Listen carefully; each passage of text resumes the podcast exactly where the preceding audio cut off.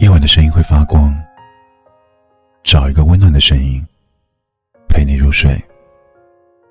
晚上好，我是零一。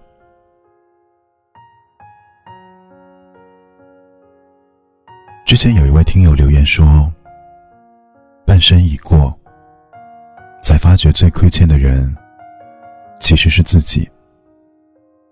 走错的路要打住，爱错的人要告别。不想此生庸庸碌碌，还过得不快乐。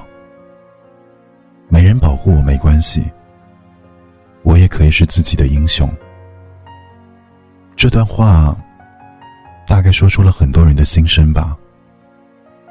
走错的路，不会因为你多走几步，就为你伸出曙光；爱错的人，也不会因为你的痴痴等待，就变成对的人。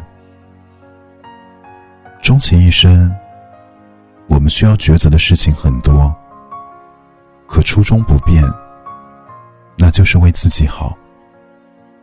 因为在悠长的时光里，能陪伴你最久的人，不是朋友，也不是爱人，而是你自己。生活的故事，需要由你执笔来写。长长的未来，你要学会对自己好一点。